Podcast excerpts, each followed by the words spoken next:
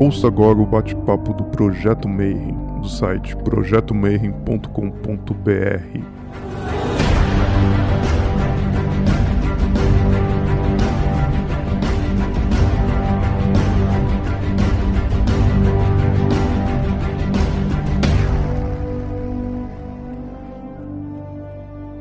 para você que é de bom dia, boa noite para você que é de boa noite, boa tarde para quem estiver assistindo isso aqui depois no YouTube. E se eu não falar agora, o Rodrigo vai me bater. Dá um like, dá o seguir no canal, assina o sininho e faz todas essas paradas aí de, de youtuber. Mas não interessa. Hoje a gente vai falar sobre servidores, construtos astrais e outras criaturas do outro mundo. E para isso, nessa série de bate-papos, eu estou chamando a galera que manja do assunto para conversar assim, especificamente sobre cada um desses pormenores de hermetismo. E hoje tem um irmão meu que eu já devo conhecer, sei lá, uns 10, 15 anos que ele está nesse rolê. E você já ouviu a voz dele muito bem. Hoje você vai ver o rosto dele falando. Então, meu irmão Keller, como é que você tá, brother? Muito bem, quarentenado aqui, semi-trancado. De vez em quando tem que dar uma saída porque não tem jeito. Tem que dar um corre pra família, né? Dar umas ajudadas, não tem jeito. Mas estamos aí, estamos firme. Muito obrigado pelo convite, viu, Marcelo? Show de bola tá aqui. Boa noite para toda a galera e façam as coisinhas de youtuber, galerinha. É um prazerzão estar com você. Mas antes da gente começar a entrevista, palestra, essas coisas, a gente já é de praxe eu peço para você se apresentar e falar assim, cara, por que você ama magia? Como é que você conheceu esse rolê e por que, que você está hoje aqui batendo papo comigo? Como é que você chegou até o hermetismo? Meu nome é Marcos Keller, eu sou professor de História e professor de Filosofia na Rede Estadual de São Paulo, especificamente aqui. Além disso, sou podcaster também, lá no Mundo Free Confidencial, lá no Magicando, lá no Arco 43, lá no Aulas Keller, que é um podcast específico que a gente tem também. E tô no YouTube com a galera do Lupus em Fábula, que é o pessoal lá do Rod Studio que tá junto comigo, o Cris, o Grola, o Kunsa. E vamos aí. E eu cheguei na magia, meio que, meio que a gente tem aquela impressão de que sempre teve por ali, né? Isso é uma coisa muito louca. Não é tanto a gente que chega, é meio que a gente se encontra. Quase como se manifestasse. Quem, quem me apresentou mais oficialmente algumas coisas esotéricas, místicas, espirituais, assim, foi uma senhora, que eu inclusive não lembro o nome dela. Ela ficava na barraca da frente da minha casa. Quando você é criança, não, não se importa com o nome, né? Era tia e ponto final. Devia ter entre, entre 10 e 12 anos, assim, especificamente.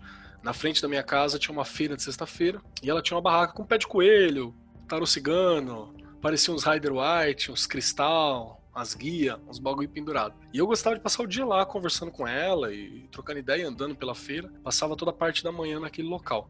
E muita coisa foi ela que foi passando e me surgindo esse, esse gostinho específico, né? Mais pra frente, meu primo encontrou uma namoradinha que era da Wicca, e aí, mais coisa que eu olhei, eu falei, opa, mas eu já vi isso aí em algum lugar, já vi alguns desses conceitos, algumas dessas ideias, mas ainda muito novo.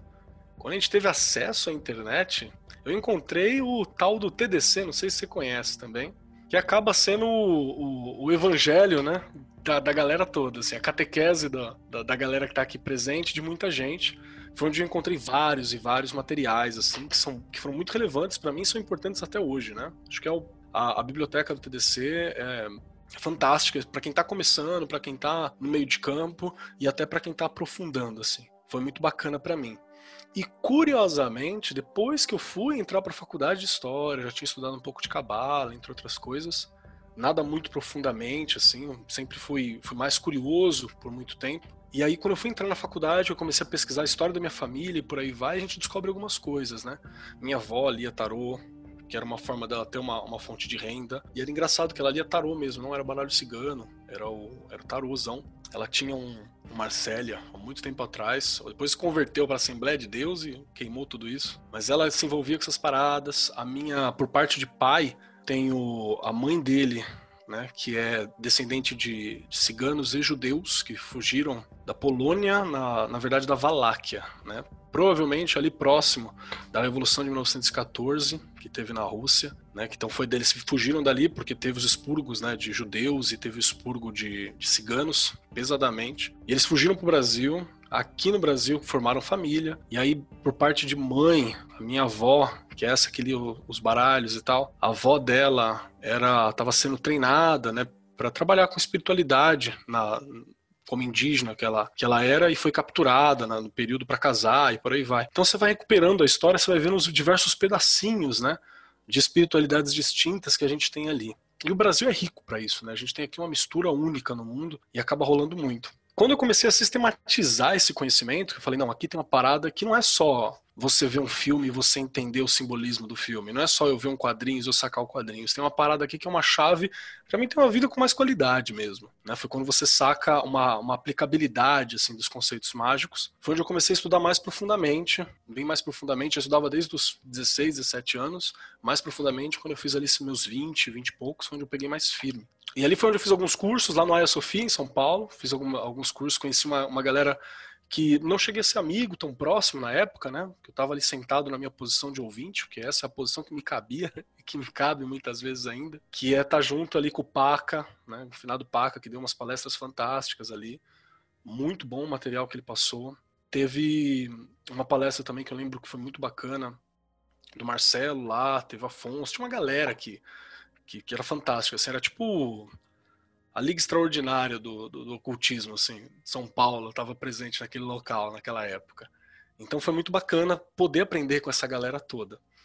E aí chegou no ponto que você percebe essa aplicabilidade da, da magia na vida e, e, meio que chega aquela hora em que pessoas começam a te perguntar coisas e você começa a falar coisa e aí você percebe que você até sabe um pouco mais do que aquilo que você pensava e é um momento onde você tem que tomar cuidado para não achar que acabou.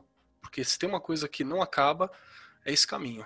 Né? É o caminho da magia, é o caminho do ermitismo, é uma coisa que a gente sempre tem algo novo para aprender e sempre tem um espaço novo para crescer. Né? Basicamente, é assim que eu cheguei aqui. Caí no Mundo Freak, era ouvinte de podcast, caí no Mundo Freak, fizemos o Magicando junto com a galera da Penumbra e a Ju Ponzi também, que é lá do Mundo Freak também, bruxa.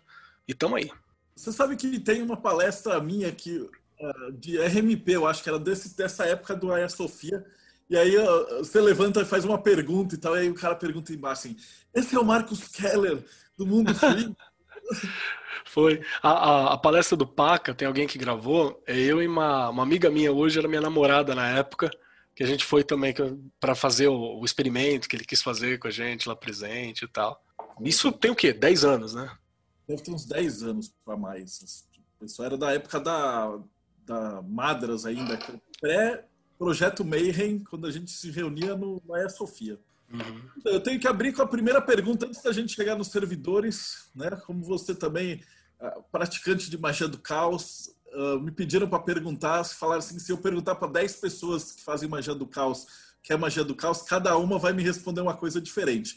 Eu vou perguntar para você, assim, na sua opinião, o que, que é magia? Magia, para mim, eu tenho, eu tenho dois pontos distintos. Eu tenho um olhar um pouco mais acadêmico, porque no mestrado eu estudei magia. Né? Eu estudei magia dentro do mestrado de História na PUC São Paulo. Né? A representação da magia é uma coisa que eu estava estudando. Então, eu tenho um olhar um pouquinho mais clínico, acadêmico, assim, e eu tenho meu olhar particular. Meu olhar particular, para mim, magia está muito ligado à criatividade, à possibilidade de você inventar tanto a você mesmo quanto a um mundo diferente ela é o princípio criativo que está ali. E por criativo, eu estou dizendo absolutamente tudo. A capacidade de manifestar na, na realidade consensual coisas que não estavam ali presentes, coisas que não existiam, coisas que precisavam estar ali. Então, tudo isso para mim é magia. Eu acho que eu resumo magia especialmente na capacidade artística e criativa da vida, não de um objeto unicamente. E agora a gente vai para a sua apresentação, né? Teve um curso de sigilos e servidores que foi feito lá pelo Magicando, né? Pela galera do Magicando. Foi feito no início desse ano. E aí eu apliquei e mostrei alguns materiais que eu tenho ali presente, né? E essa aqui é uma das apresentações. Primeiro tem que conceituar umas coisas mais básicas, assim, que é importante pra gente entender. A primeira coisa que eu preciso falar é sobre magia do caos. Cara, magia do caos é sempre problemática de se falar, especialmente pela comunidade. Como tudo aquilo que fica muito abrangente, a comunidade, o fã-clube é sempre um problema, né? Isso vai de cristão a Corinthians, assim, você não tem muita escolha. O fã-clube é sempre um pouco problemático. E aí, na magia, a gente teve isso também. Às vezes a gente brinca muito com, sei lá, o Ica, faz uma brincadeira que, que é uma magia mais simples e tal, mas é porque é o que tinha acesso. Então acaba sendo uma, uma questão muito popularizada, e aí você vai ter desde gente fudidamente foda na parada, quanto gente que é iniciante. E, e na internet, né, já dizia Humberto Eco, as vozes elas estão disseminadas. Então você vai ouvir com o mesmo peso alguém que acabou de entrar no rolê, quanto alguém que está no rolê há muito tempo. Isso acontece na magia do caos, isso acontece em Telema, isso acontece em Wicca, que são exemplos, isso acontece com cristãos, que são exemplos que tão, tem muita quantidade de pessoas ali. E na magia do caos, quando a gente fala de servidor, tem muita gente que fala, ah, mas servidor em geral é coisa de magia do caos, não é, Keller? E não. E aí eu deixo uma questão: por acaso a ferramenta define o mecânico? Essa é uma parada que é importante. Porque magia do caos, ela na real é um metasistema. A magia do caos é um sistema para criar um sistema. Você vai utilizar ele para criar algo. É tipo um RPG Maker, para quem for aí dos anos 90, 2000. Então é um sisteminha que você vai utilizar para fazer aquele teu jogo, a tua forma de jogar. Essa é a parada principal. Por exemplo, muita gente chega em mim e fala assim: ah, mas tem os 40 servidores, é magia do caos. Então, ele foi construído com magia do caos. Depois de construído, ele é um sistema próprio, chamado 40 servidores. Não é mais magia do caos. Magia do caos é para você alcançar esse sistema que você vai trabalhar. Então, servidor, ele é uma ferramenta muito utilizada nesse sistema. Não quer dizer que seja especificamente só da área de magia do caos. Isso é importante. Outra questão que eu acho legal deixar claro é que quando eu falo de servidor, ou de espírito em geral, eu estou usando um termo que ele é polissêmico. O que, é um termo polissêmico? Ele tem vários sentidos. Dependendo do período que eu estou usando, dependendo da pessoa que eu estou usando, dependendo do contexto que está usando, tem um significado diferente. Então é muito importante que a gente tenha que deixar claro qual que é o vocabulário que a gente está utilizando. Na magia a gente tem esse problema às vezes.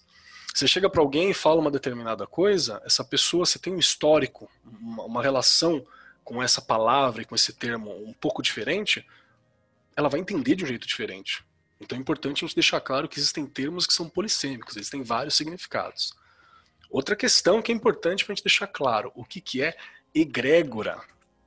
Que é uma palavra que a galera daqui né, do projeto Mayhem, em geral, já manja muito bem como usar isso, né, que vem do grego, velar ou vigiar, né, e ela está relacionada a essa, essa força espiritual, né, criada a partir da soma da, da, das vontades, energias coletivas, emocional, espiritual, das pessoas que estão ali. Isso é uma coisa, uma coisa importante da gente deixar claro, que pode ter uma manifestação tanto física quanto suprafísica, no plano sutil, vai variar de para quem você pergunta também, astral, mental, e ela funciona a partir da crença, né? E da energia e do empenho empregado por alguém ou por um grupo para alimentar uma ideia, uma função, espírito alguma coisa. Outra questão importante, que ela é particular minha aqui também, que para construir esse trabalho que está aqui, eu utilizei o método da ciência e o objetivo da religião. Então ele tem um distanciamento conceitual talvez, talvez você, se for de algum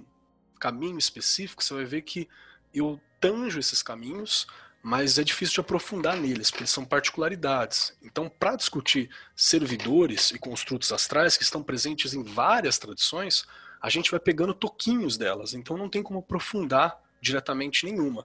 Por isso tem um distanciamento conceitual.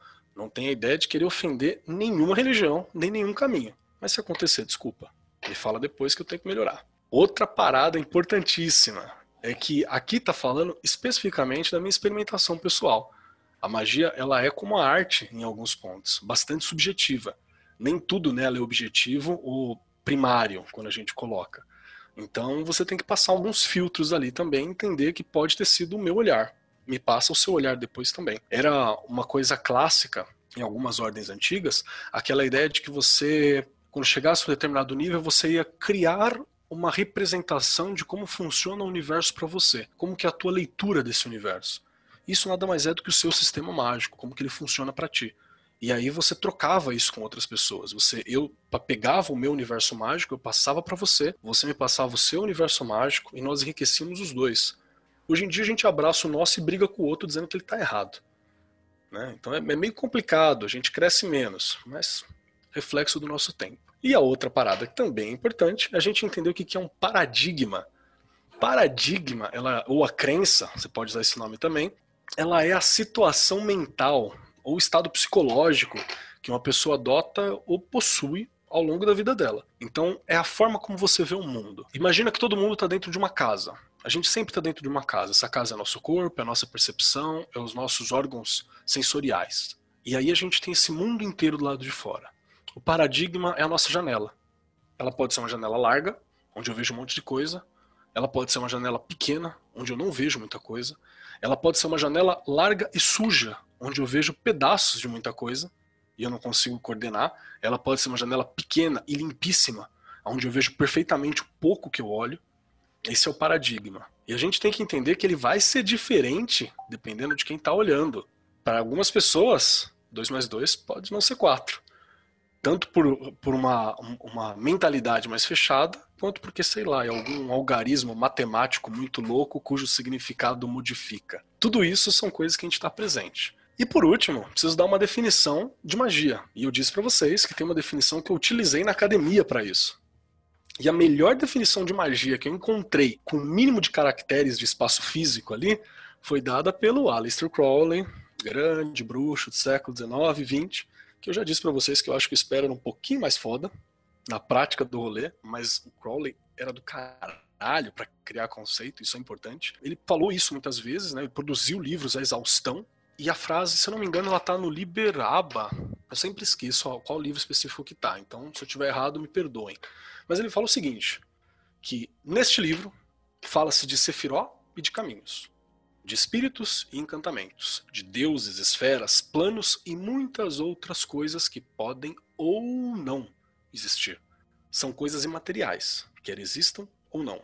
A questão é que, e isso é importante, fazendo certas coisas, certos resultados acontecem. Isso é muito bom para a gente entender. Magia é fazer certas coisas onde certos resultados acontecem. Basicamente, o mais básico, o mais simples é isso. Isso é a técnica da magia. Obviamente, aqui eu não estou falando da questão da evolução espiritual, que eu acho extremamente importante. Estou falando da técnica. E ele ainda adverte, dizendo que estudantes são seriamente advertidos a não atribuir realidade objetiva ou validade filosófica a qualquer um deles. Que é para falar o quê? Você pode estar tá certo, mas a chance de você estar tá errado é muito grande. É por isso que você não pode se fechar numa coisa só. O Pode Peter. Longo falou que sim, essa frase está no Liber o vel magnus ex sagittae. Ah, olha só que maravilha. Esse é o, é o, Pedro. Obrigado, viu, cara? Não espero menos de você, meu querido. Esse cara é, é, é fantástico. Então, isso, isso é incrível. Essa definição é incrível. Eu acho que uma das umas definições mais úteis e está na minha dissertação de mestrado, assim, para auxiliar a compreender o que, que é. Vamos tocar para frente. E aí, vamos falar então sobre entidades. Só que antes de falar sobre entidades, a gente precisa entender uma outra questão. Nem tudo precisa ser olhado apenas pelo olhar espiritual. Óbvio que é importante a gente ter ele, mas a gente não pode perder o chão porque a gente tem conta para pagar no dia a dia. Né? Então você tem que sempre lembrar que você tem que interagir com a vozinha, você tem que interagir com o porteiro, você tem que interagir com o vizinho. E eu procurei como que seria a definição de uma egrégora, de uma entidade, de algo assim, para alguém que não acredita nisso objetivamente como um magista. E tem um historiador que está até famoso ultimamente, o Yuval Noah Harari, tem um Roda Viva com ele, acho que do ano passado, 2019, muito bom. E ele fala uma coisa sobre a nossa linguagem. A linguagem humana ela é uma coisa única. A gente não sabe nenhuma outra espécie que, que alcançou esse nível de, de tão rebuscado, de tanta beleza, de tanta utilidade. E ele fala o seguinte: Apesar de a gente poder falar, poder explicar, poder apontar coisa, né? Tá tudo ok, isso é fantástico. Mas a característica verdadeiramente única da nossa linguagem não é a capacidade de transmitir informações sobre coisas fixas e materiais, como onde está outra pessoa, a localização de animal, a localização de comida. Isso é fantástico, mas não é isso que é uma característica única é única a capacidade de transmitir informações sobre coisas que não existem objetivamente. E até onde sabemos, só os sapiens podem falar sobre tipos e mais tipos de entidades que nunca viram, nunca tocaram e nunca cheiraram.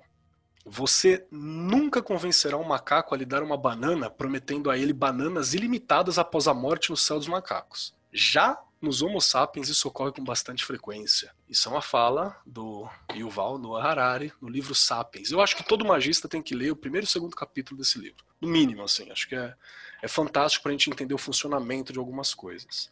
E vamos agora ouvir um bruxo falando sobre entidades, que é o do o David Michael Cunningham, que inclusive o grande livro dele é o Creating Magical Entities é difícil achar outras questões. Tem muita gente que trabalhou com ele nesse livro, que trabalhou em outras obras, assim. Mas ele, acho que foi essa a magnum opus e ele ficou de boa, assim. Ele, e ele diz, um princípio vital retido para dar vida a uma essência material. Isso é uma entidade. Isso é criar uma entidade. Então, é um princípio vital que foi retido para dar vida a uma essência imaterial que foi criada para ter uma autoexistência contida e distinta, com uma realidade conceitual, pelo esforço deliberado da segregação de pensamentos e emoções. Tá meio confusa? Talvez. A tradução pode estar ajudando? Pode, a deixar bem difícil de a gente entender. Mas basicamente, ele está dizendo que algumas pessoas, ou todas as pessoas, ou quem treinar, consegue dar um pouco de vida. Que vida é essa? Se é ti, prana, imaginação, energia astral, fluido, axé, a gente não sabe. Mas você dá algo e esse algo aparentemente recebe isso e cria alguma percepção. E eu vou citar mais um cara que não acredita em magia, mas que ele está falando sobre como funciona esse processo no ser humano, que é um quadrinista agora, que para mim quadrinhos é magia total, escola Alan Moore que é o Scott McCloud. Scott McCloud tem um texto, esse aqui é o Desvendando os Quadrinhos, onde ele fala sobre como que é que se compreende quadrinhos para além daquilo que você está olhando né, na cara e aprofunda um pouco mais. E ele fala o seguinte: todas as coisas que vivenciamos na vida podem ser separadas em dois reinos. O do conceito e o dos sentidos. Qualquer semelhança com Malkuth e Yesod talvez seja mera coincidência nossas identidades pertencem ao mundo conceitual. Elas não podem ser vistas, ouvidas, cheiradas, tocadas ou saboreadas. São só ideias. E tudo mais, desde o início, pertence ao mundo sensorial, um mundo externo a nós, indo além de nós mesmos. Então ele quer lembrar que o mundo externo a nós é algo que está além da gente. A gente não tem controle absoluto sobre ele. A gente consegue influenciar, talvez, mas controle não temos. E ele fala, está além de nós e sobre possuir identidades próprias ou sendo nossas extensões. Isso é distinto. Começam a brilhar com vida. Encontramos a visão e o olfato, o tato e o paladar e o som de nossos corpos no mundo prático e no mundo que nos cerca. E logo descobrimos que os objetos do mundo físico também podem atravessar. O que, que ele está dizendo? Assim como a gente aplica conceito no mundo físico, aparentemente os objetos do mundo físico também podem atravessar para o mundo conceitual, que é onde nós lhes emprestamos vida, entidades, identidade, sendo uma extensão. A gente faz coisas brilhar com vida. Quem nunca olhou, sei lá, um, uma colher de pau que a tua avó usava para fazer doce de leite e é impossível você olhar, olhar para essa colher de pau e não lembrar da avó. Parece que tem um teco da avó ali. E toda vez que você faz doce de leite com aquela colher de pau, fica com o gosto do doce de leite da avó. Mas se você fizer com qualquer outra, parece que perdeu alguma coisa. Não dá para explicar isso. Pode ser só sensação? Pode. Pode ser uma chave de memória? Pode. Lembrando que eu tô aqui trabalhando com o método da ciência até o momento. Mas não quer dizer que seja. E aí a gente fala sobre tipos de entidades. Vamos lá. Agora a gente vai falar sobre tipos de entidades. Isso aqui é polêmico. Isso aqui não é nem a minha percepção particular. Eu fui procurar gente com um pouco mais de, de culhões para falar sobre, para não parecer que eu estou tirando isso da onde o Batman guarda o escudo. Vou só repetir. Um cara chamado Peter J. Carroll, que é um dos grandes nomes da magia do caos, até um determinado momento. Hoje ele está mais preocupado com os rolês matemáticos dele. Para ele, a magia se expressa matematicamente, ele é físico. E ele deu uma cagada total para a IoT, que era a ordem que ele ajudou a fundar, e hoje ele está seguindo a vida dele em outro canto. O Peter J. Carroll, no Liber no Psiconauta, diz que existem três tipos de entidades que podem ser evocados. Talvez tenha mais. Esses são aqueles com quem eu posso me relacionar por evocação. Lembrando, invocação é trazer para dentro, evocação é trazer para fora. Talvez um fora conceitual. Não quer dizer que esteja fora mesmo, mas pode ser que sim, a gente não tem certeza. E ele fala que existem três tipos de entidades: as descobertas de forma clara e evidente, as listadas nos grimórios e as criadas pelo próprio magista. O que é a descoberta de forma clarividente? Algo que se revelou para você. Você não criou aquilo, você não lembra de ter criado aquilo, mas aquilo aparentemente surgiu, se manifestou. Listada nos grimórios, já se manifestou para alguém e tem nome, número, série e telefone para ser encontrado. E as criadas pelo próprio magista, que são coisas que você pode criar. Aí você fala assim, pô, mas isso é muito recente. Ok, se a gente vai para o Webster Leadbeater, né, que é um cara ligado à teosofia e tal, que foi autor do clássico Plano Astral, ele fala que existem entidades vivas, mortas, não humanos e as artificiais, que é de novo os construtos astrais. Então a gente tem tanto as criadas pelo próprio magista, propostas pelo Peter Carroll, quanto a artificial proposta pelo Ed Bitter, que eles não se encontram em quase nada nos conceitos que ele apresenta. O Carroll tem uma magia muito mais prática, quase ocidental, técnica, objetiva. O Leadbeater ele está trabalhando com uma magia de evolução pessoal, filosófica, né, de desenvolvimento conceitual. Eles estão em, em polos opostos da prática mágica. E mesmo assim eles se encontram em alguns pontos. Um deles é a existência de entidades artificiais. Mas antes de ir para ela, vamos entender o que, que seriam as entidades existentes. De acordo com essa galera, e de acordo com algumas experiências minhas, isso aqui é uma, uma conceituação que eu fiz para entender melhor. Você pode discordar, por favor, discorde, inclusive. Mas basicamente, a gente pode dividir as coisas assim: com entidades chamadas de mortos. O que, que seria uma entidade morta? É alguém que já passou para outro lado, ou que não está mais aqui, no mínimo. Isso é um morto. E na tradição grega a gente tem, por exemplo, os eudaimons. Né? Os eudaimons seriam espíritos de, de um ser humano que servem o ser humano, podem ser invocados para você trocar uma ideia ali. Isso é da tradição grega. É, ele é comandável, provavelmente alguém que já viveu e vem contando alguma parte da experiência que você conversar e por ali vai. Quando você evoca de maneira correta, é um eudaimon. Quando não evoca de maneira correta, é um kakodaimon, que é um espírito mal intencionado da sombra, do vício. E aqui entra também muitas, muitas ideias de lobisomem, do plano astral, de vampiros do plano astral, é, seres negativos ou até demônios, assim.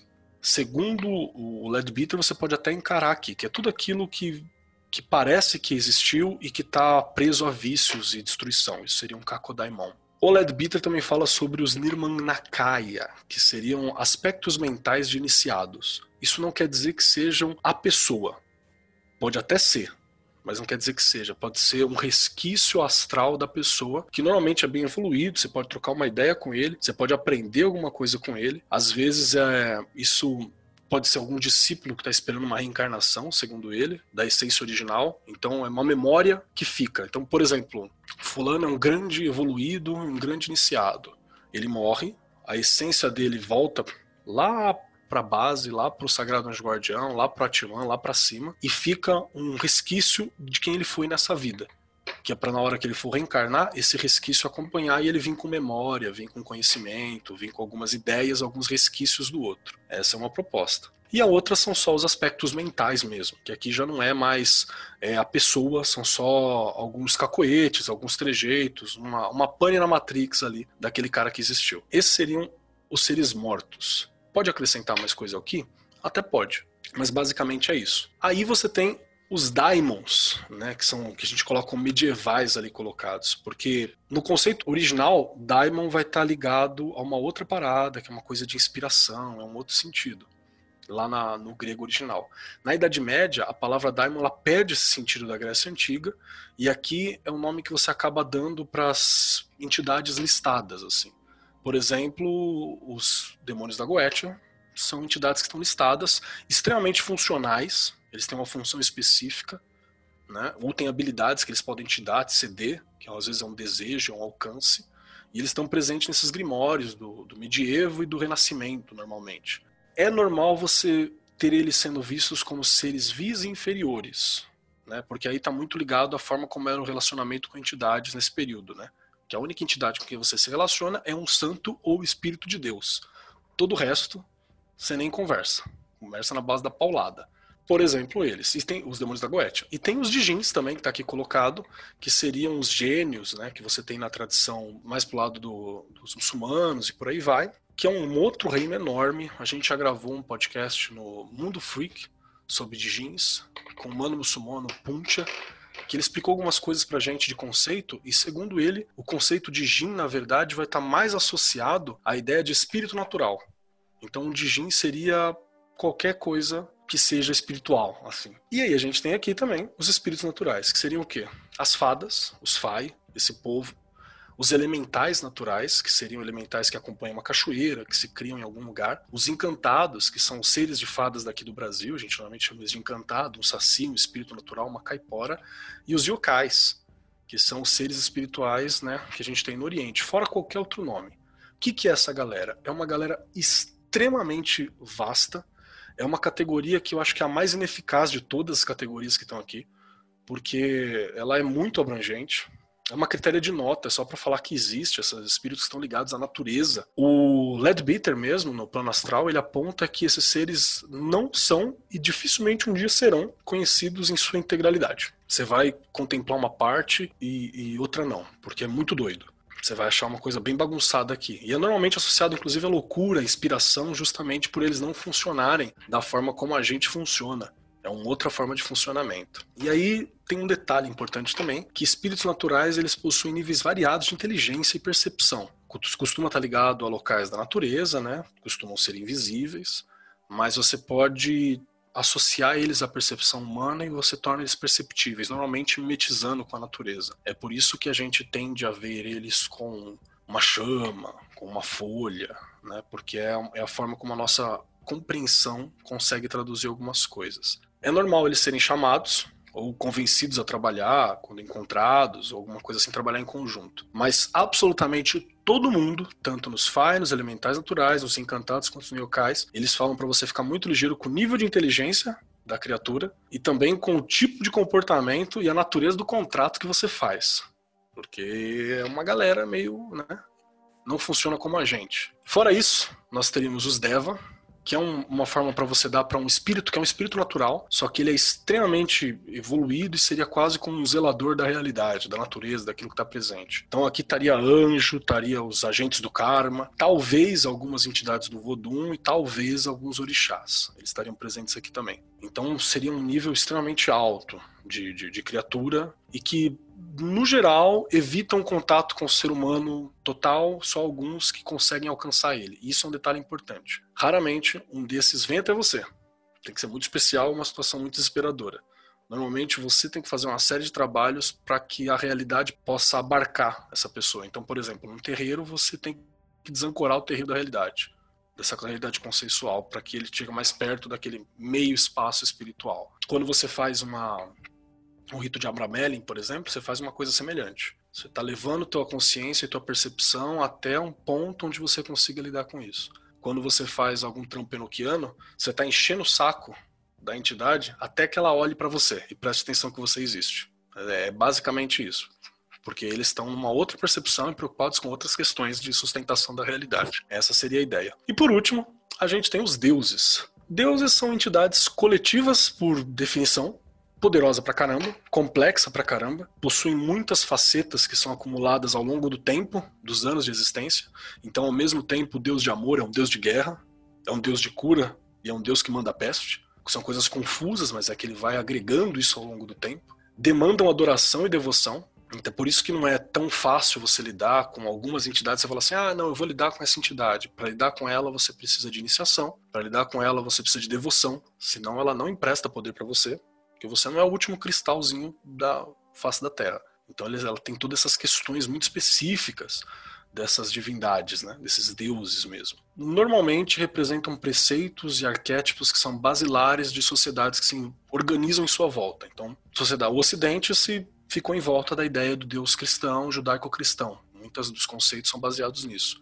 Você vai para outros locais, você vai ter vários conceitos que foram é, moldados em volta da imagem e da percepção dessas entidades. Né? Normalmente tem estruturas religiosas organizadas em volta deles e eles são considerados seres bastante superiores. Basicamente, isso é uma forma simplista da gente entender o que seriam entidades existentes, ou pretensamente existentes, dependendo da sua forma de, de visão. Que tem gente que olha para isso aqui e fala: tudo isso é egrégora, são ideias e criações humanas se você for lá para trás para o caminho do Yuval Harari, o historiador, é mais ou menos isso que ele vai falar. Ele explica lá como que surge uma divindade. Ponto final. E ele explica como que funciona uma egrégora a partir do ponto de vista da história. No primeiro capítulo do, do livro Sapiens. E para ele, nós criamos tudo. A questão é que nós criamos há tanto tempo e criamos tão bem que não dá para descriar. E que já tem uma existência bastante funcional. Vou colocar assim uma única pergunta do Wagner. Onde você colocaria uma entidade como Cthulhu, ou as entidades do Lovecraft, ou até mesmo um personagem de RPG que você cria na tua mente? Eu colocaria eles nas entidades assumidamente artificiais.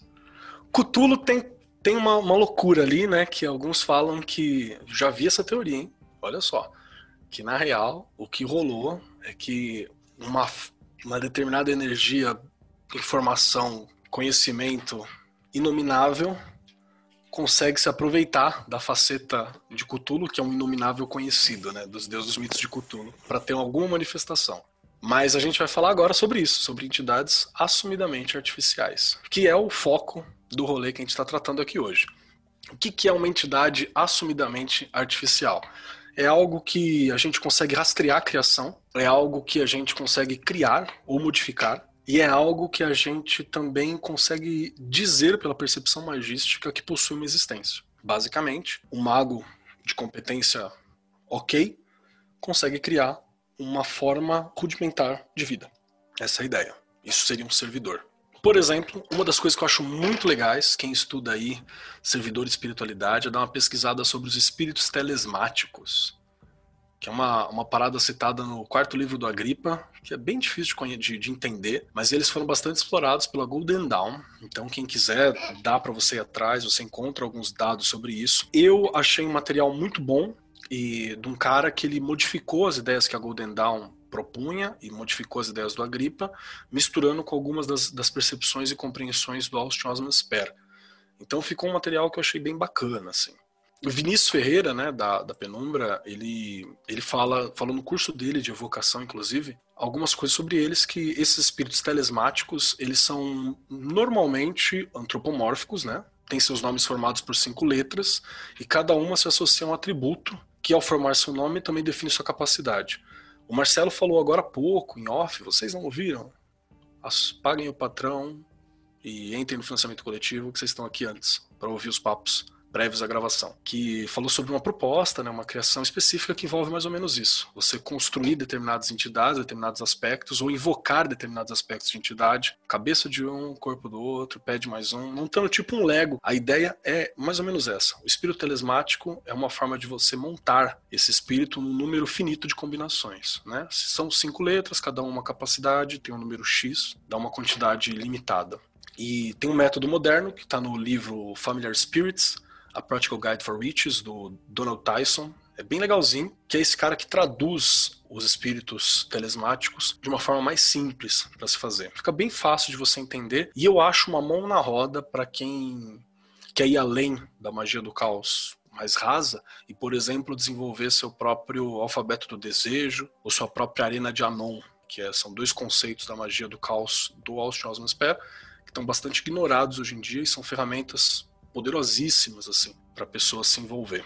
Outro espírito artificial, os elementais criados. Aqui faz parte de uma conversa com uma, uma amiga que é bruxa, né? E a gente chegou a uma conclusão assim de que muitas vezes você tem alguns ritos mais iniciais, assim, de, de umas bruxarias mais, mais, muito mais estéticas, às vezes, do que práticas, né? Essa, essa coisa de quem tá, quem tá fora do, do, do templo ainda, né? Você está começando a praticar ali pelos cantos. Que na real você acha que você está invocando o elemental, mas na verdade meio que você está quase criando um elemental. Você está criando o elemental ali, você não está evocando algo da natureza, na real. Né? Você tá, a não ser que seja muito bom, você vai ter alguma dificuldade para fazer isso na primeira vez. Então você pode estar tá criando ali. E aí, o Ledbetter, ele mesmo fala que você pode dividir em dois grupos esses elementais. Né? Você tem alguns elementais que eles são criados inconscientemente e alguns são criados conscientemente. No processo inconsciente, o Ledbetter fala que existe uma essência elemental que nos rodeia.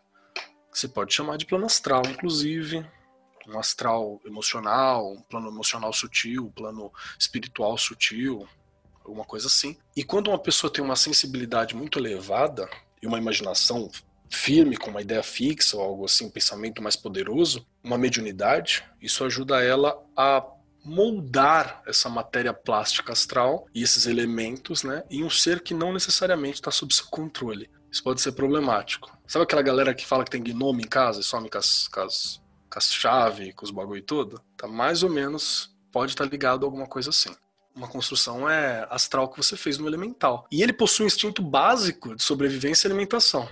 Básico. O que, que ele quer? Ele quer existir. Para existir, ele tem que comer. A, a, a existência dele dura pouco tempo, normalmente é minutos ou horas. A não ser que você reproduza aquilo que criou ele várias e várias vezes, aí você vai intensificando esse pensamento. E muitas vezes essa criatura fica às voltas do criador e esforça-se para causar novamente a situação que, que gerou ele, a ideia que gerou, para que assim possa se alimentar, fortificar e ver mais tempo. Você cria aquilo por causa de um determinado problema de raiva, de, de sensualidade exacerbada, de, de, de, percepção, de um emocional mais triste, você acaba criando um elemental que se alimenta disso. E o elemental que é mais é que você continue se sentindo assim. Não é para te causar mal necessariamente, ai que criatura vil e cruel, porque não tem essa percepção. É só porque esse é o alimento que ele conhece e ele quer mais é que você continue alimentando. Isso é o básico. É muito muito comum, inclusive, que pessoas que tenham uma mediunidade façam isso em algum momento só parar, só cortar esse fluxo de pensamento, entender de onde ele vem, por algum tempo, você pega aí 30 dias, 21 dias, um ciclo lunar, você já consegue matar uma galera desse tipo de elemental inconsciente. Terapia resolve isso, porque você corta esse fluxo de pensamento, né? E aí, a gente tem os elementais que você pode criar conscientemente. Aqui já é processo magístico. Isso aqui é um processo consciente que muitos adeptos, muitos magistas criam esses elementais artificiais para auxiliar no seu trabalho. Então você pode criar um elemental associado a ar para ajudar nos seus estudos e que ele se alimenta de mais estudos e mais informação.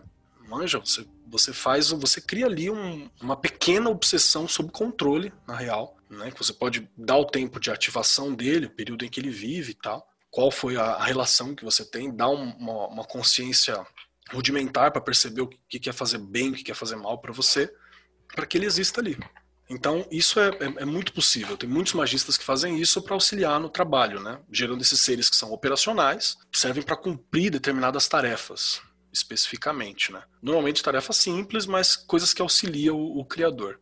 Eles possuem uma existência de maior duração, porque você bolou eles, são planejados, e é muitas vezes feito por magista o uso podem ser perigosos e usados para funções danosas. Você pode usar para ataque, você pode usar para defesa, você pode usar para espionagem. Dá para fazer o caralho com isso aqui, né? Se você souber fazer uma parada bem podem prolongar suas vidas por anos, inclusive, fazendo troca e oferenda mesmo depois da morte do, do magista. Existe a teoria de que talvez alguns desses elementais, dessas criaturas que a gente tem em grimórios e tal, podem ter sido em algum momento sido criado por um adepto e ao longo do tempo foram ampliando em percepção, em desenvolvimento, em criação, sendo utilizados mais vezes e por isso ganhando uma outra forma. Aqui é meio curioso porque eu estou categorizando para a gente ter um entendimento intelectual, mas você vai ter características desses aqui em outra entidade, em outra entidade nesses.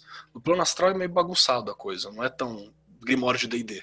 Uma pergunta do Wallace, se as larvas astrais citadas por Mebis no maior se encaixam aí? Podem se encaixar, podem se encaixar. Pela definição do Mebis, sim, é exatamente o que você falou agora. É, eu não estou lembrando exatamente desse, a definição, mas o conceito clássico de larva astral é, é bem isso mesmo parada que fica ali. E se você não souber. Cara, banimento, banho e autocontrole já resolvia metade dos problemas, assim, para mais, saca? Mas não é todo mundo que tem essa percepção, né? Não é uma coisa tão fácil assim da gente, da gente trabalhar. Mas você já vê o que é um uso de magia prático. Você consegue lidar com, com pequenos vícios que você tem, com pequenas coisas que na real são esses elementais inconscientes, né? essas larvas, muitas vezes. Vamos para a próxima.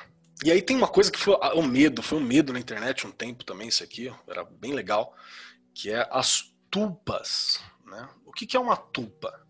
Originalmente é um conceito tibetano que vem, que é tipo a ideia de egrégora, assim. Você não tira nem põe da ideia de egrégora para definir o que é uma tulpa no conceito tibetano. Na magia moderna é o termo que você usa para um espírito generalista que costuma trabalhar em troca de aumento de inteligência e percepção de si mesmo, podendo ficar extremamente poderoso ao longo do tempo né? E a maioria age sem mestres ou amarras. E tem muita gente que teme isso porque representa aquela ideia de um servidor sem mestre. Um servidor sem mestre que fica descontrolado e que vai embora. Tem muita gente que fala: ah, não, eu fiz um, um sigilo, aí esse meu sigilo virou um servidor, o servidor virou uma tulpa e hoje ele está independente de mim.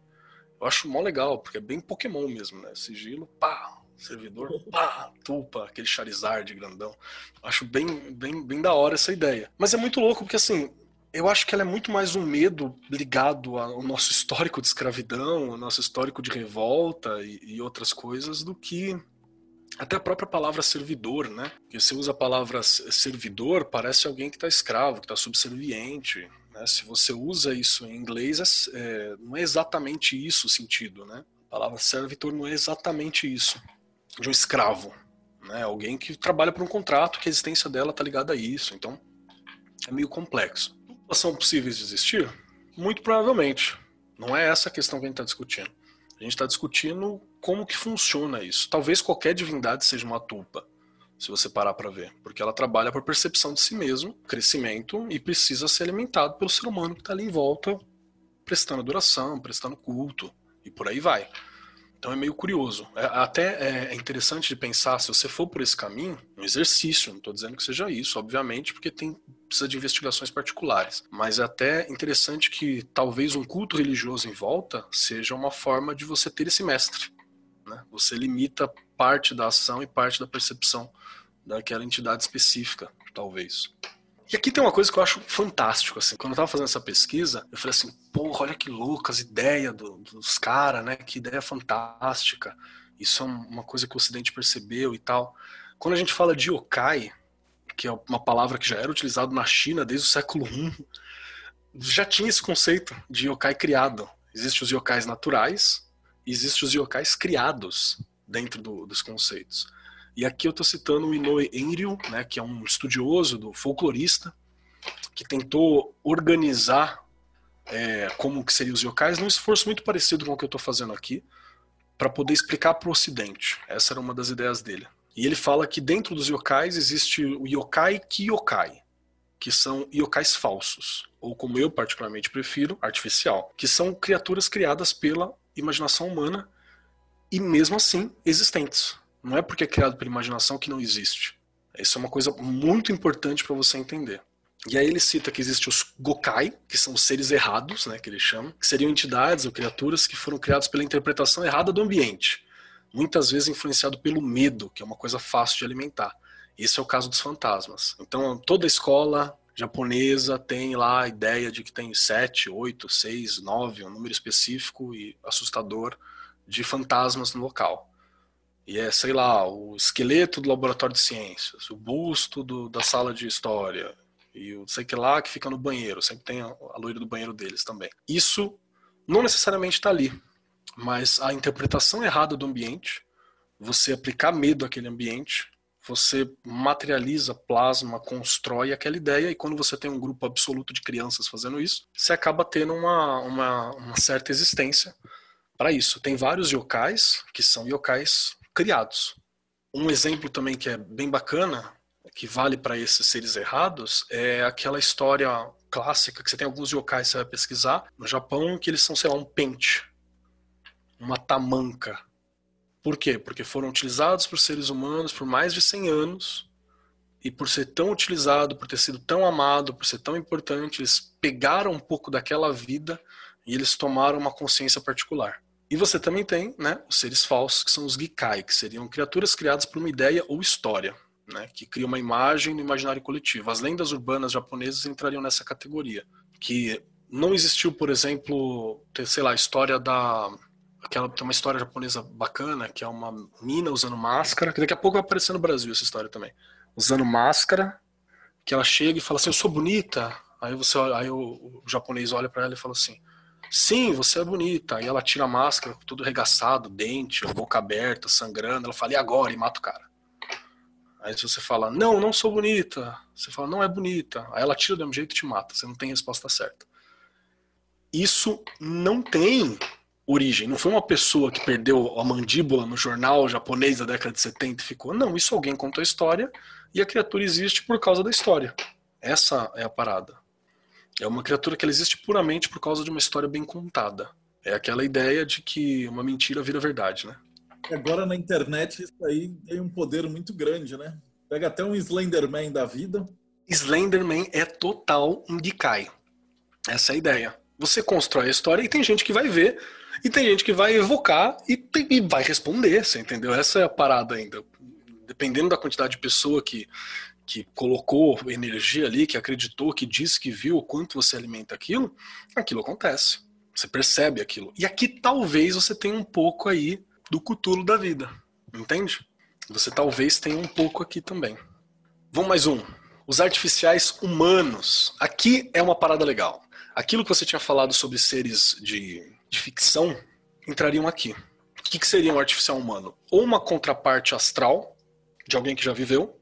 No Prometeia tem um, um tem um barco que fica, acho que em Exod, na Lua lá, onde tem vários escritores. É um barco com os escritores. E tem autores do mundo todo, e a galera tá lá trocando ideia, conversando. E na verdade não são eles, né? É um aspecto, é uma contraparte astral deles, ou como que o público via eles. Não era as pessoas em si. É uma, uma construção que está ali colocado. Isso seria um humano artificial. Você, um, um viajante onírico ou astral capacitado, vai trombar com algumas questões assim em alguns momentos. Personagens humanos fictícios também estão nessa categoria. Por exemplo, um Sherlock Holmes está aqui.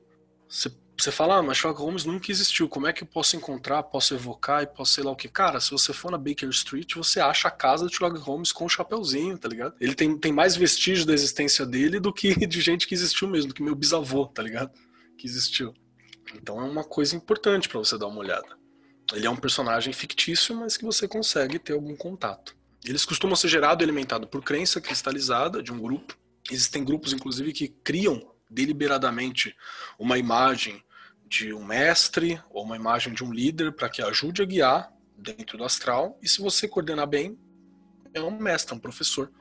De qualquer forma, assim, você faz isso para ser uma, uma referência, saca? Do que você quer alcançar. Também é uma técnica comum. Tem algumas linhas budistas que fazem uma parada semelhante a essa. Você cria um exemplo de um mestre, mestre para você, se você não tem acesso a um.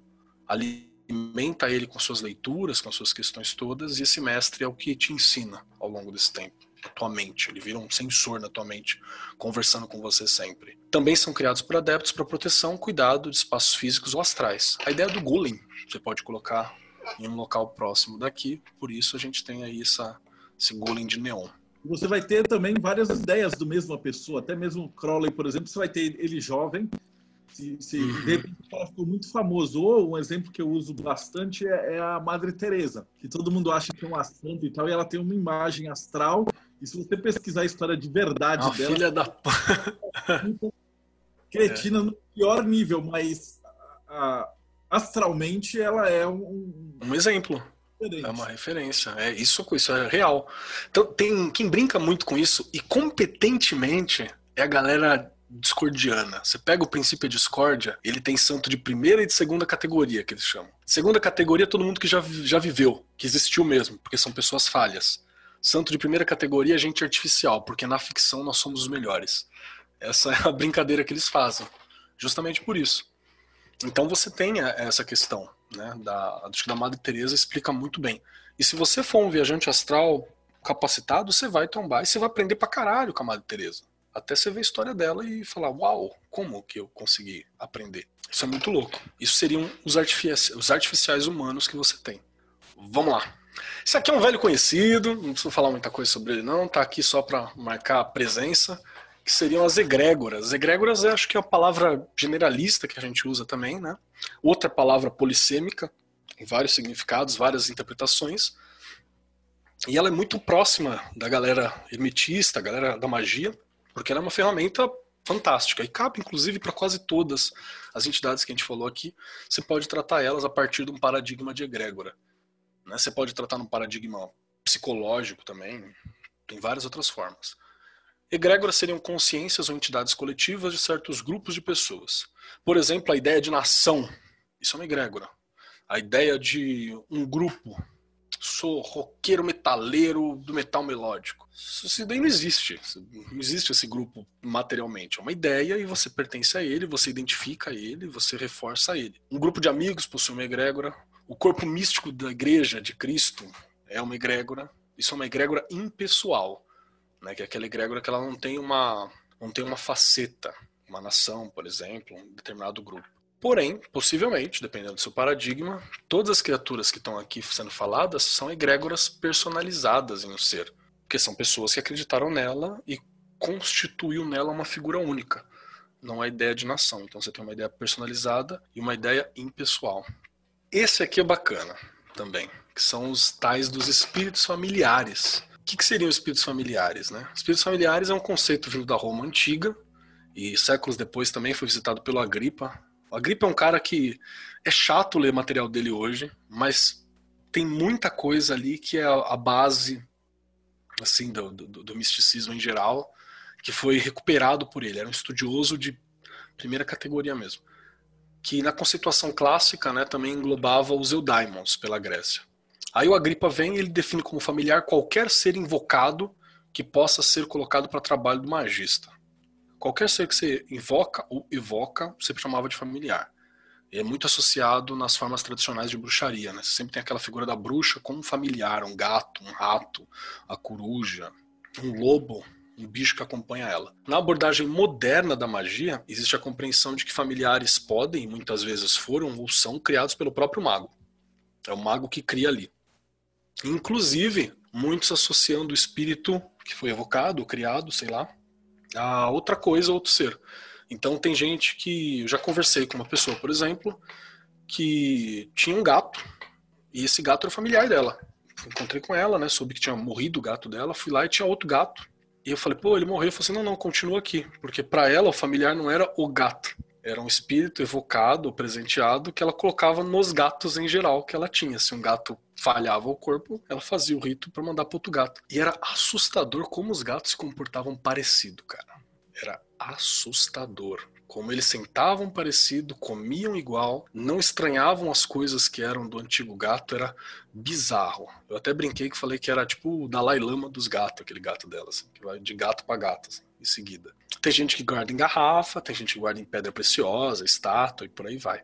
Que é essa entidade para te acompanhar, para te proteger, isso era muito disputado, né, por alguns magos, tanto é que se você for ver os espíritos da Goetia, metade deles te dão um familiar, assim. Metade deles estão ali para te oferecer um familiar para te acompanhar e para ser ele também, de certa forma. Uma parte da essência daquela entidade ali que está te acompanhando para manter o, o, o trabalho. Oi? O sacizinho na garrafa, né? O demoninho da garrafa aqui na, na folclore tem muito disso aí. Tem muito que te realiza um desejo, ou você prendeu ele para que ele não te ferre, né? Tinha uma galera também que mantinha ali, porque tinha um juramento de que se soltasse, tava lascado. Tem uma coisa que eu vou falar também aqui, que é bem legal, que dentro do sistema do Austin Osman você tem os atavismos, né? A palavra atavos, ela significa ancestral. O atavismo seria uma prática onde você pode, através do domínio dela, pegar uma ideia que você possuiu ou que a sua espécie possuiu no passado, mesmo que não seja um passado real, isso aqui é o pulo do gato, e fazer essa ideia ressurgir. Então, por exemplo, eu vou puxar a força daquele primata inicial que gerou o Homo sapiens logo depois. E aí, através do domínio de atavismo, né, eu crio essa, esse acesso e eu consigo manifestar uma força muito grande.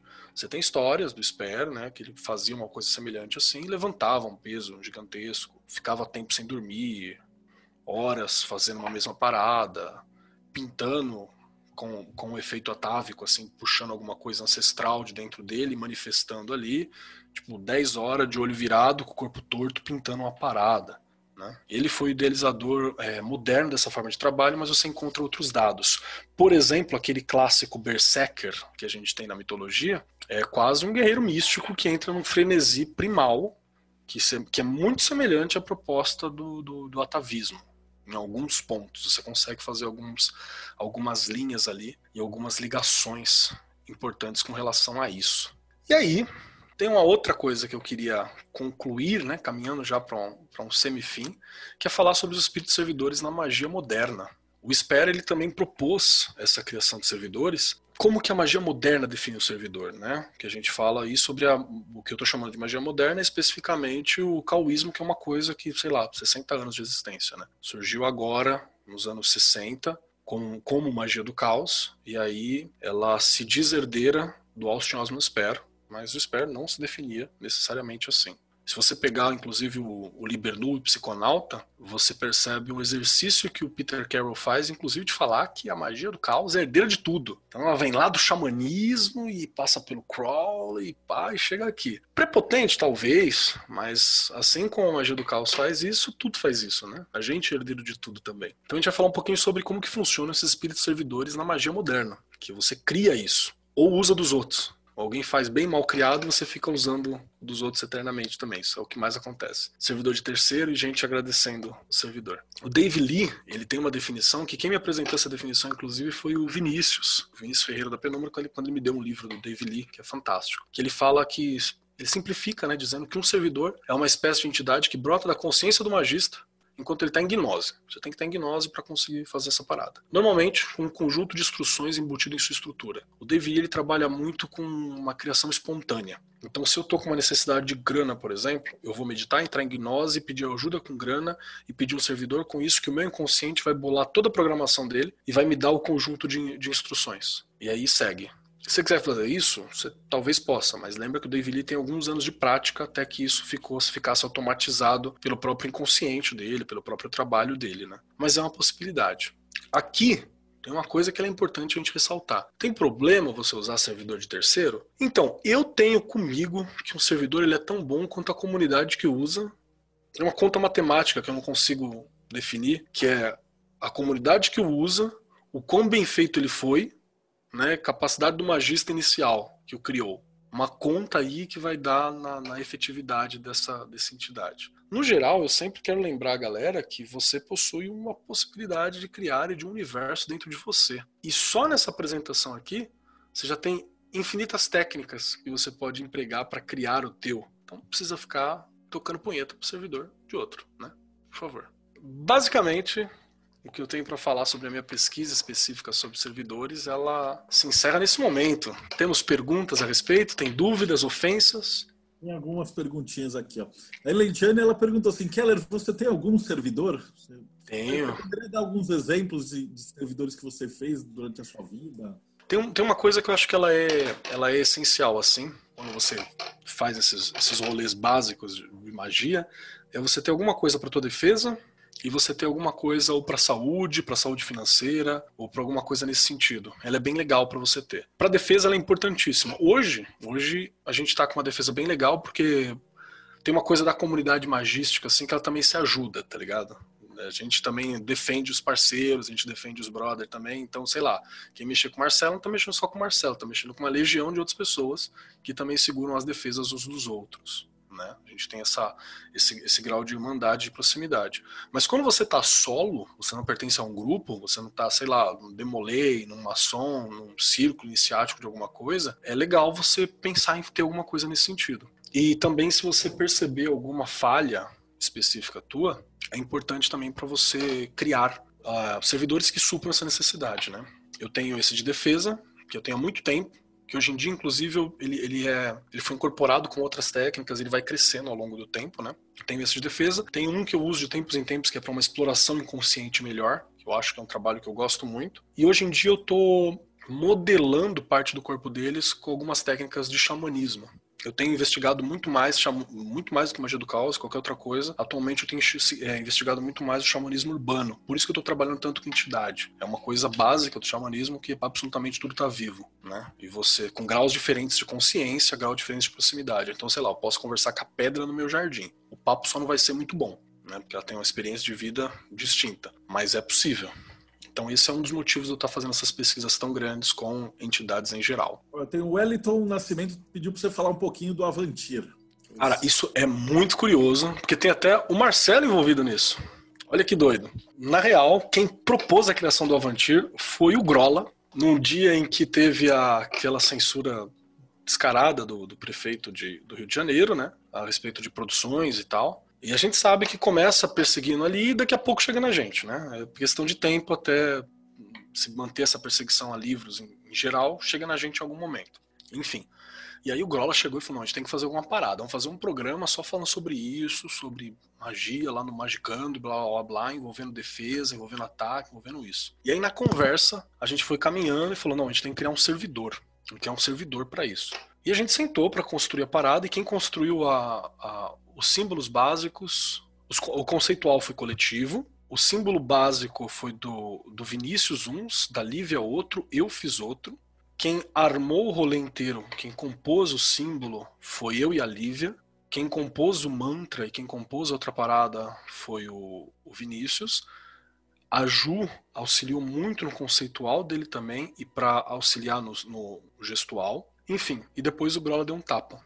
E curiosamente, quando tava manifesto aquilo, o Marcelo até falou: porra, bacana, porque tinha um servidor, um trabalho deles também, de um grupo específico do Marcelo, de muito tempo, que, é, que, é, que o, o ícone é extremamente parecido com a proposta do Avantir. E a ideia também é muito semelhante à ideia do Avantir. Você tem ali uma semelhança de continuidade, né? Tem gente que fala, não, porque o Avantir é teu. Não, o Avantir não, não. O Avantir foi muito bem feito para que eles tenham um conceitual e seja utilizado por quem quiser. Ele está colocado aí para o pau comer. Essa é a ideia. O Dimitri falou para você falar um pouquinho do Keller Serviços Oníricos. Ah, cara, isso aí eu tenho, eu, tenho, eu quero criar um quadro. Eu pensei em criar um quadrinhos disso. Porque o que acontece? Eu comecei a perceber que tinha uma galera falando que estava sonhando comigo. Obviamente, isso está acontecendo porque a gente está no podcast e todo mundo sonha com podcaster porque é uma mídia muito, muito pessoal, né? E o cara vai sonhar comigo assim como ele sonha com a Ju pra caramba. A Ju também é uma, uma voz que a galera sonha muito com ela e sonha muito com o Andrei. Só que eu comecei a dar retweet na galera que falava que sonhava comigo e eu brinquei no, no programa, que eu falei que a Ju ia fazer o, o Ponzuzu PJ do Astral, que, ela, tá, que a gente falava que sonhava com ela chegando e resolvendo um BO, e fazendo uma parada, e dando uma aula. Aí a gente brincou, eu falei, porra, Ju, você não consegue nem dormir em paz, né? E aí foi essa brincadeira também do Keller, Serviços Oníricos, e tem uma galera falando, fala assim, não, mas você fez um trabalho? Eu falei, não, gente, eu só dormia, tava na minha casa, quietinho, não tem nada a ver com isso. Mas meio que criou uma imagem da Madre Teresa de Calcutá que fica aí resolvendo BO ou dando orientação no astral. Algumas coisas são curiosas. Por exemplo, teve uma época que eu estava sonhando, mas é mais pessoa próxima, mas pode ter acontecido com pessoas que eu não conheço também. Que eu estava num trampo de viagem astral numa determinada cidade e resolvendo uma coisa, e numa viagem, e eu encontrei uma amiga e essa amiga sonhou comigo naquele mesmo dia. Só que esse não é não é esse acaso, né? E eu pensei em fazer uma história em quadrinhos onde eu, ou um personagem baseado em mim mesmo, ou Keller, encontra o Keller Serviços Oníricos e fala, porra, cara, o que você tá fazendo, irmão? Né? Que é esse, essa entidade trampando aí fora. Uma pergunta aqui do Felipe Vasconcelos. Qual é, na tua experiência, a melhor pista de que efetivamente você conseguiu criar um servidor? Tem algum teste? Alguma, alguma coisa que saiu da minha imaginação e a porra é real? Como é que você sabe se é ou não? Cara, oráculo tá aí para isso, tá, gente? Vocês podem usar oráculo. Você pega o sigilo. Inclusive, você vai usar um servidor de terceiro. Amigão, bota o servidor ali, pega o tarozão, pega o Cabalistic, Cabalistic Visions, que vai chegar aí pra vocês, que é lindaço. Coloca ele ali e você vai abrindo ali. Fala assim: vamos lá, qual é que é? O que, que você quer comigo? Abre o maior e o menor. Aí tá lá, Torre Diabo, tá lá, Torre 5 de paus. Você não usa essa merda, você entendeu? Você foda-se você. Um sigilo que era um servidor que era pra cura, saca? Porque tem gente que faz os bagulho cagado, faz bagulho mal feito, faz bagulho pra vampirizar mesmo e todo dia sai de casa um malandro mané, né? A mágica é quando os dois se encontram, essa é a parada. Então é, é um cuidado para você fazer. Agora, eu particularmente percebo isso quando eu vejo que eu consegui alcançar, ou eu passei por uma situação que eu não teria feito sozinho, assim eu, eu, sou, eu, eu tô, sou bastante consciente de, alguma, de várias limitações que eu tenho. Sou um cara extremamente envergonhado, no geral, assim, eu falo bem por prática, técnica e teatro, assim, mas no geral eu sou bem envergonhado, bastante reservado em muitas coisas, mas eu precisava falar, então eu tenho um servidor específico que é, é criado no formato mais clássico possível, que é você misturar símbolos é, astrológicos e cabalísticos clássicos. Então eu misturo o símbolo de Mercúrio com o símbolo de Júpiter e eu ponho o, o pontinho de sol, que é para quê? Para me dar aula, para me falar. Então, Mercúrio, Júpiter e Sol é o que eu preciso para falar bem e para dar uma aula decente. E era isso que eu utilizava e usei por muito tempo. É uma forma de você construir essas, essas questões. E aí eu vi que aparentemente funciona, né? Porque eu falei, cheguei, alcancei locais que eu normalmente não, não alcançaria. Mas use o tarô para conferir também. É uma coisa legal para ver se funcionou, se tá ativo e como tá. Eu, eu usava nas aulas o Fotamecos. Coitado do Fotamecos, eu já. Eu tenho um problema com o Fotamecos. Ele já é meu empregado direto. Né? é, tá lá o Marcelo na carteira de trabalho do Fotamecos. Eu tenho uma outra dúvida da Luísa. Ela coloca assim, é, é talvez muito básica. Se eu ativando um servidor e faço um banimento, isso não afeta o servidor? Ou tem algum estilo de banimento especial para não afetar o servidor? É, aí eu, particularmente, acho que vai da tua vontade, tá ligado? Você tem que deixar deliberar o que, que você quer dentro e o que você quer fora. Dá para você falar assim, olha, eu tô banindo todo pensamento ruim e as paradas chatas da minha família, fica só a bênção da minha avó que eu acho importante. E aí você faz teu banimento, lembrando que a bênção da avó tem que ficar. Né? Magia é uma expressão da vontade. Tem técnicas específicas para você fazer banir determinadas coisas. Então, por exemplo, eu vou banir toda a natureza pesada de terra que está aqui presente. Eu vou banir toda a natureza aérea ruim, overthinking e pensamentos em excessos e tal que estão aqui. Dá para você fazer isso também, mas vai na vontade, né, cara? Fala o que você quer ficar. Se quiser, perde tempo falando, inclusive. Quero que fica isso, quero que fica aquilo, quero que saia todo o resto. E leu lá, amém. E vai pro pau. Ver a arte da sigilização, de falar também, né? Só você, você, criar, tem que tomar cuidado com o que você fala, que vai estar tá estabelecendo a regrinha, né? A programação. Total. Total. O Manuel Nogueira ele perguntou assim: no caso de um iniciante, quais os efeitos negativos de você criar um servidor sem ter um equilíbrio mental satisfatório? Bom, você vai criar um vampirão, né, cara? Você vai criar uma parada que não serve para nada e se alimenta de você. Esse é o maior risco, você ficar cansado pra caralho, é não render. É você criar uma coisa que não é funcional. Isso eu acho que é o, o maior problema, assim. E é, e é realmente. E, cara, a gente tem tanta literatura a respeito, mas tem tanta coisa a respeito que o cara só cria uma parada assim se ele não ler e não estudar a respeito. Então, para mim, é quase como se fosse assim, parte do seu caminho de aprendizado, né? Tipo, se fode aí para entender que você poderia não se fuder se você tivesse lido um pouquinho mais, assim. É muito simples você encontrar material eficaz para isso. Tem, cara, você não precisa nem ler, tem, dá pra você ver desenho. Tem, por exemplo, o Manual de Campo do Psiconauta, que é básico. A magia do caos pouco mais desenvolvida, porque ele tem alguns desenvolvimentos ali de evolução e tal, que é baseado em alguns preceitos herméticos, muito clássicos que está colocado ali, mas está desenhado, meu amigo, está em quadrinhos, não precisa nem ler, só ver. Né? Então é meio que o cara tem que se ferrar mesmo. Mas principalmente cansaço, criar alguma coisa que te vampiriza e ou reforçar pensamentos ou ideias autodestrutivas, contrárias a você, o efeito oposto daquilo que você queria. Porque quando você cria um servidor, se você for do paradigma psicológico e não energético, no paradigma psicológico você está criando uma pequena obsessão. Entende? Isso é um, é um servidor, uma pequena obsessão que não está no meu consciente, ela está agindo de outra forma. E mexer com a cabeça é complicado, né? Ele vai ficar se retroalimentando ainda, então. É, já era, cara. Uma hora dessa você nem percebe, anos de terapia para tentar resolver a merda que você fez. Tem algumas perguntas, mas elas refletem a última pergunta que eu vou te fazer, a gente já está chegando aqui no fim, que é, como diria o Stan Lee, né, todo gibi do Homem-Aranha é o primeiro gibi de alguém. Então vai ter muita gente que assistiu a tua palestra e fala assim, caralho, quem é esse cara? Onde é que eu te acho, cara? Como é que quem quer falar com o Keller, como é que a gente te encontra? Vamos lá. Quem quiser falar com o Keller, com este que vos fala. Eu tenho, acho que até uma, uma, uma parada na apresentação para ajudar nisso aqui. Deixa eu ver aqui se tá. Eu tô até com vergonha que tem a minha carinha aqui do lado horrível.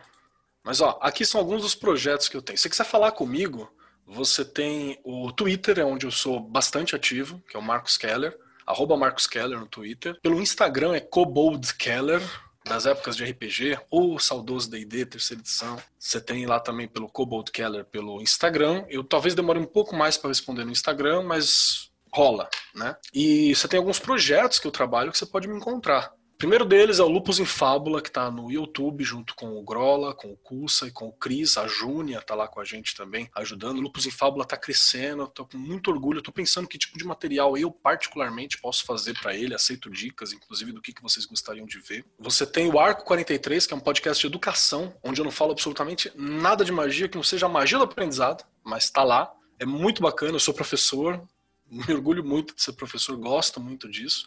Se você é da área de educação, estudante, professor, trabalha com educação, tem vontade de trabalhar, é um, uma coisa legal para você ouvir.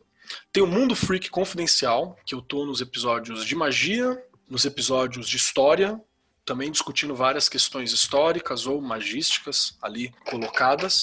É um programa de entretenimento, não é um programa de magia, isso é importante deixar claro. Então, e discussões do insólito. Então você vai ter desde a gente analisando a vida do Crowley, conversando sobre isso, quanto, sei lá, falando sobre um caso ufológico que aconteceu aqui no Brasil. Tem o Magicando, que esse sim é uma discussão sobre magia, mas é total freestyle, assim, a gente não é tão organizado e são muitos paradigmas distintos, então é legal que a gente concorde em não concordar, muitas vezes.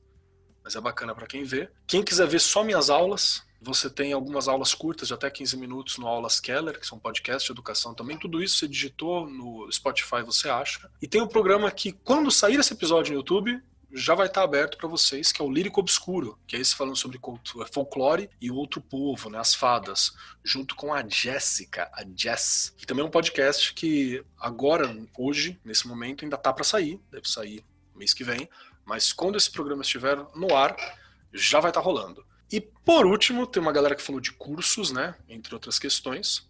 Eu não tenho nenhum curso de, de servidores ou sigilos nesse momento, né, lançado ou saindo hoje aqui. Pode ser que quando esse programa for ao ar, a gente já esteja preparando uma turma.